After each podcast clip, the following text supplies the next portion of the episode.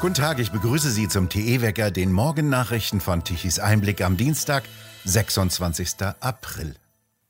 Heute wird in den Vereinigten Staaten voraussichtlich US-Außenminister Blinken vor dem Kongress weitere Einzelheiten seines Besuches in der Ukraine bekannt geben. Er traf am vergangenen Wochenende gemeinsam mit US-Verteidigungsminister Austin mit dem ukrainischen Präsidenten Zelensky in Kiew zusammen. Dabei kündigten sie weitere Hilfen an, unter anderem die Zahlung von 713 Millionen Dollar.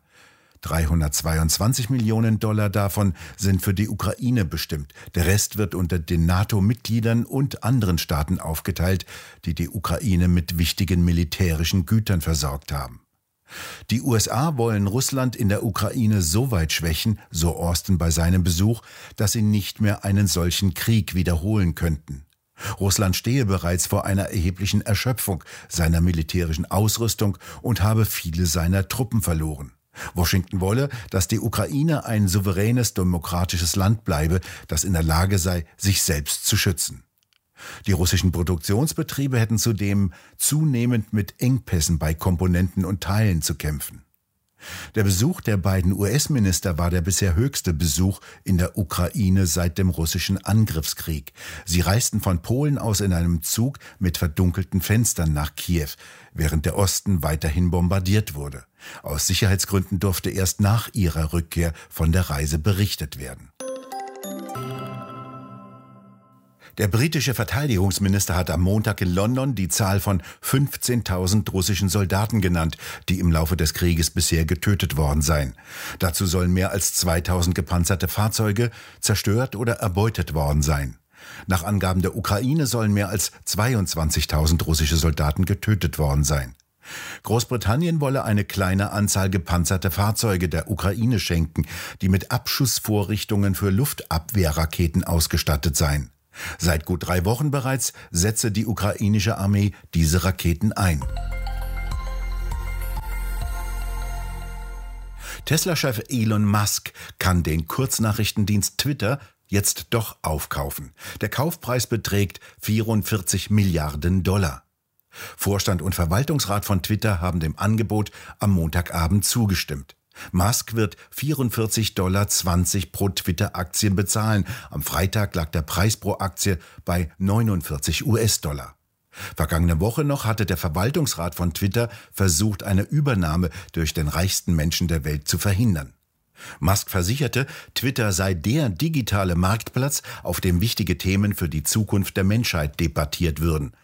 Musk steht vor allem für die Redefreiheit des globalen Dienstes, der zuletzt durch massive Zensur auffiel. Büro- und Privaträume von Frankfurts Oberbürgermeister Feldmann wurden von Ermittlern im Auftrag der Staatsanwaltschaft aufgesucht. Eine Sprecherin bestätigte den Einsatz. Es habe neue Erkenntnisse gegeben. Einzelheiten wurden jedoch nicht genannt. Die Staatsanwaltschaft hatte schon vor einigen Tagen Anklage gegen den Frankfurter Oberbürgermeister erhoben. Eine Entscheidung über die Zulassung der Anklage liege aber laut Informationen des Hessischen Rundfunks vom Landgericht Frankfurt noch nicht vor. Es geht um den Verdacht der Vorteilsnahme, weil Feldmanns inzwischen getrennt von ihm lebende Ehefrau als Leiterin einer Kindertagesstätte der Arbeiterwohlfahrt ohne sachlichen Grund ein ungewöhnlich hohes Gehalt samt Dienstwagen bezog. Feldmann selbst war früher ebenfalls für die Arbeiterwohlfahrt tätig gewesen. Der Hessische Rundfunk berichtete außerdem, dass eine frühere Geschäftsführerin der Arbeiterwohlfahrt Feldmann bei seinem Oberbürgermeisterwahlkampf 2018 bei der Werbung um Spenden geholfen habe. Dieses Einblick hat ausführlich über den Arbeiterwohlfahrt Feldmann-Skandal berichtet.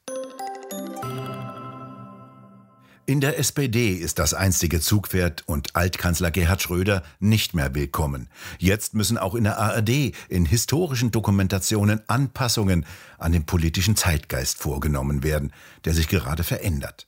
Am Sonntagabend wollte die ARD eine Dokumentation senden, Angela Merkel im Laufe der Zeit. Die war im Februar bereits auf Arte gelaufen. Darin sprechen Weggefährten wie Barack Obama über eine jetzt wörtlich Politikerin, die einerseits beharrlich und beständig ihre Macht gemehrt und behauptet hat und doch andererseits zugleich ein Mensch geblieben ist, der loslassen kann.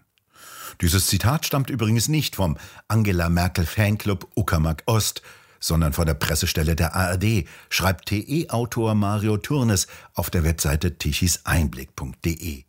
Und weiter, so bewundernd habe die ARD gerne von ihrer Kanzlerin berichtet. Zu bewundernd, wie sich jetzt zeige. Denn nur zwei Monate genügten, damit die zu liebedienerische Berichterstattung nicht mehr im Fernsehen vorzeigbar ist. Grund sei die aktuelle Entwicklung um den Ukraine-Krieg, antwortete die ARD auf die Frage eines Tichys Einblick-Autors. Die ARD bemühe sich, eine erweiterte, der aktuellen Lage angepasste Fassung zu einem späteren Zeitpunkt auszustrahlen, so hieß es. Bei Stalin ging das ganz einfach. Er ließ in Misskredit geratene Genossen zumindest aus den Bildern radieren.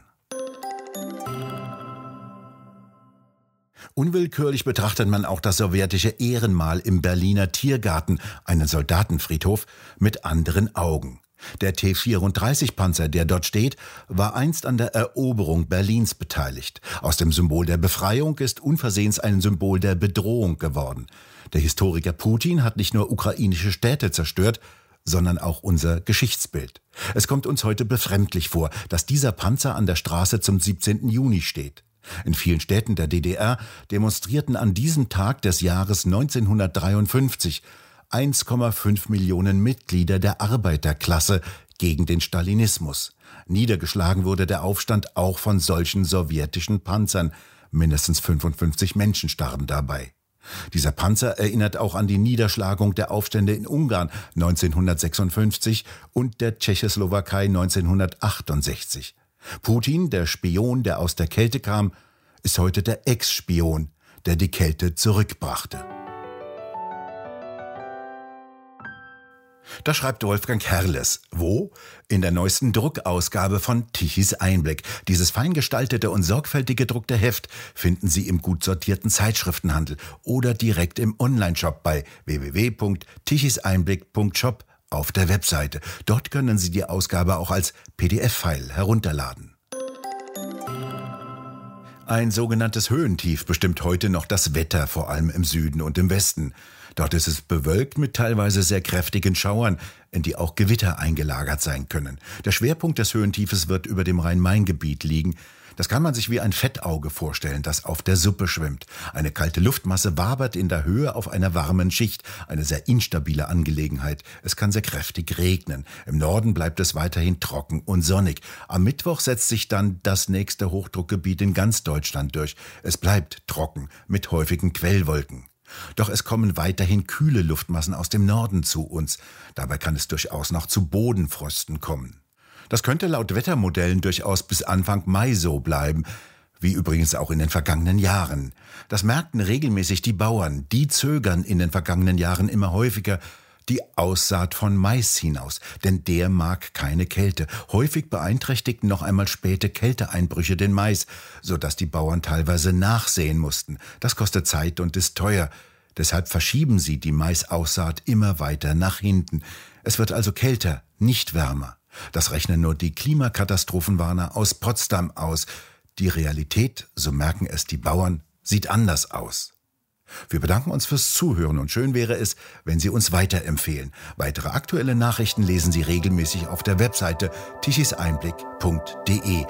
Und wir hören uns morgen wieder, wenn Sie mögen.